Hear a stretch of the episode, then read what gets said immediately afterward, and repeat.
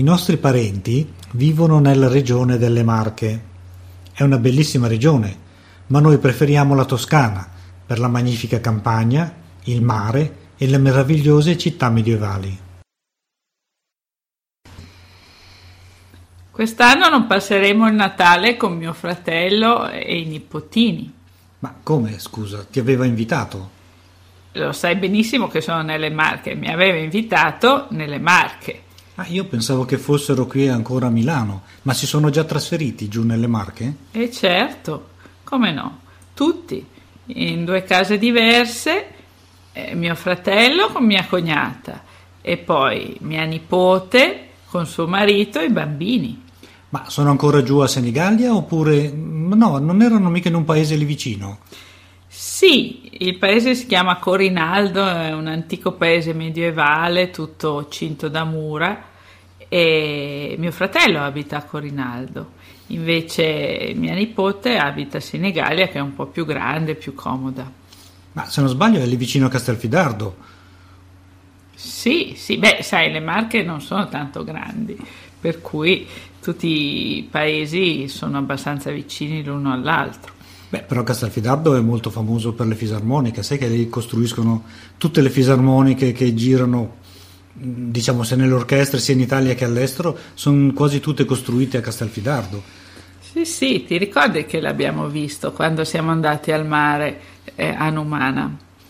E lo so, però è un bel viaggio andare giù, è per quello che forse non vuoi andare? No, infatti mm. non ho nessuna voglia di andarci, perché poi là eh, loro ci possono ospitare, eh, possono ospitare solo due persone, quindi mio fratello eh, e la bambina eh, non, non, potrebbero starci. Ah, per cui dovremmo andare in un albergo o in qualche agriturismo? Sì, loro prenoterebbero un agriturismo vicino a loro, pare che sia molto carino e costi poco però è sempre un disagio, insomma. Io penso che magari possiamo trovare un'altra soluzione per quest'anno. Ma possiamo passarlo qui da noi, visto che quest'anno la neve è arrivata molto presto, mentre giù là non è ancora nevicato e passare un Natale senza neve non sembra neanche di essere Natale. Sì, è vero, la, la neve in realtà è andata via anche qui, tornerà probabilmente. Eh, sì, certo, mi spiace un po' perché abbiamo sempre fatto il Natale insieme, però eh, quest'anno va così. Eh, d'altra parte loro amano molto le Marche, sono andati giù a vivere là perché pensano che sia un posto molto bello, eh, di tornare a vivere in campagna, lontani dal caos di Milano però tu sai che io non mi sono mai trovata molto bene invece nelle Marche. Ma lì c'è il mare, per cui eh, diciamo che proprio mm, un posto tranquillo non lo è. D'estate lì c'è un gran caos di gente, turisti che vanno e che vengono, per cui non direi molto tranquillo. Forse un pochino più nell'entroterra, magari c'è un po' più di tranquillità, ma se ho capito bene hanno aperto un negozio proprio lì a Senigallia, per cui direttamente sul mare. Sì, Senigallia non è un posto molto tranquillo, senza dubbio d'estate, però eh, Corinaldo invece questo paesino caratteristico è fin troppo tranquillo, eh, tant'è vero che eh, per poter sopravvivere forse è meglio spostarsi da lì perché eh, credo che eh, ci siano pochissimi abitanti, nessuna attività commerciale o quasi e si possa giusto fare la spesa minima in quel paesino lì. E poi se vuoi comprare qualcosa eh, di qualsiasi genere che non sia gli alimentari devi andare eh, fuori. Lo so, infatti sono bellissimi borghi medievali, tanto ce ne sono tantissimi lì intorno, anche Gradara che è lì vicino, che è un bellissimo castello, famosissimo però indubbiamente di attività non ce ne sono molte all'infuori di quello del turismo. Sì, hanno dei buoni vini, hanno il mare, hanno questa campagna abbastanza bella, anche se io continuo a pensare che ci siano regioni in Italia che sono ancora più belle, eh, però mh, mm, non, io non ci vivrei. Beh, la campagna è quasi tutta deserto perché di acqua non ce n'è molta. E vedi che hanno quella terra gialla, insomma le coltivazioni non, non sono come qui al nord dove possiamo coltivare un sacco di cose, per cui non, non, non vedo all'interno, all'infuori del vino che cosa possano coltivare.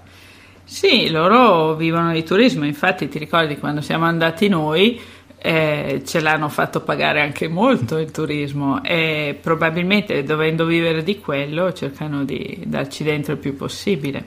Ma in effetti non riesco a capire, è una zona molto cara Infatti quando siamo andati lì in vacanza è stata piuttosto cara, ma non ne vale la pena. Ci sono posti molto più belli, basta andare un pochino più in giù e ci sono dei posti stupendi sul mare con un entroterra bello e verde. Che costano meno. E costano meno tra le altre cose. Ma anche senza andare più in giù, basta andare dall'altra parte, in Toscana, ci sono dei borghi medievali ancora più belli. Eh, c'è una campagna splendida, c'è un mare splendido e non ci sono quei prezzi. Eh, quindi questa passione per le marche eh, io non, non, la condivido molto. Beh, la, la, Toscana è tutta un'altra regione. L'entroterra, a parte che è collinoso e le coltivazioni sono intense, però vendono ancora dei bellissimi, come si chiamano, quelle specie di cascine di una volta, che a un bel momento le hanno abbandonate tutte.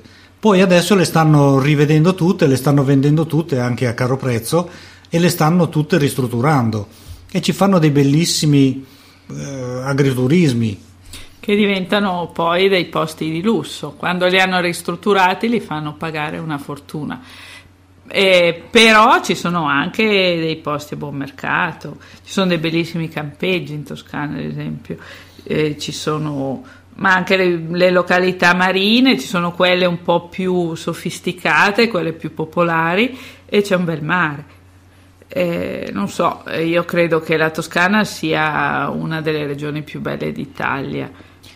La Maremma è la regione della Toscana più bella. Lì hanno un sacco di, di animali, oltretutto, sia selvaggi, perché vanno anche a caccia, cinghiali, cinghialetti e animali di questo genere, bellissimi boschi. Ed è veramente bellissima la Maremma, vale la pena andarla a visitare. E poi ci sono, mi sembra, i cowboys, no? Ci sono gli unici cowboys italiani che eh, fanno pascolare le, i bufali. Giusto? Sì, infatti hanno anche i bufali, hanno quei bellissimi cani pastori, quelli bianchi col pelo, col pelo lungo, che si chiamano proprio maremmani e che usano proprio per la, la pastorizia, sia raccogliere le greggi o anche le mucche, insomma, li usano tantissimo in quella zona.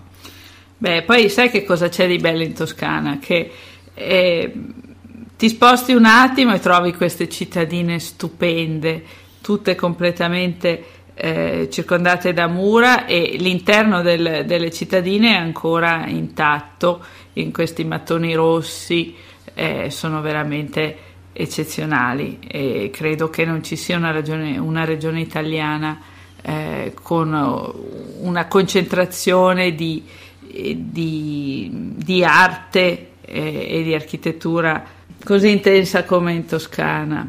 E, fra tutte naturalmente Siena. Siena è, è, da vedere. Io la preferisco di gran lunga a Firenze, che ormai è diventato un posto eh, per turisti. Ma anche Siena, diciamo, è un posto per turisti.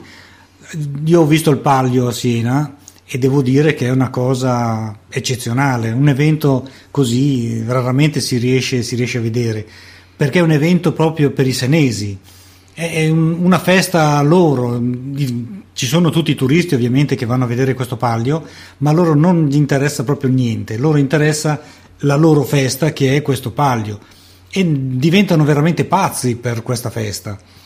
Sì, è una cittadina molto chiusa, tant'è vero che tu sai che mio fratello per lavoro eh, vive a Siena parecchio tempo, da almeno 25 anni, forse qualcosa di più, ma non si è mai riuscito ad integrare perché loro eh, non, considerano tutti quelli che non sono senesi degli stranieri, compresi anche quelli che sono in, in Toscana ma non sono a Siena. E infatti per questo che dicevo che il palio appunto è una cosa interna loro, loro di, degli stranieri che vengono a vedere non interessa proprio assolutamente niente. La città è, è la loro festa, e si chiudono in se stessi e non guardano in faccia più a nessuno. Sì, sì, eh, eh, comunque eh, vale la pena, a parte il palio, di vedere tutta Siena, la piazza del campo dove poi si gioca il palio, dove parte, dove arriva. Secondo me è la più bella piazza d'Italia perché ha questa forma a conchiglia eh, degradante eh, e circondata da questa meravigliosa architettura. Io credo che non ci sia un'altra piazza così bella. No, in effetti, ma eh, c'è Siena, Arezzo, tutta la Toscana comunque è da vedere. Sì, Luca, San Gimignano.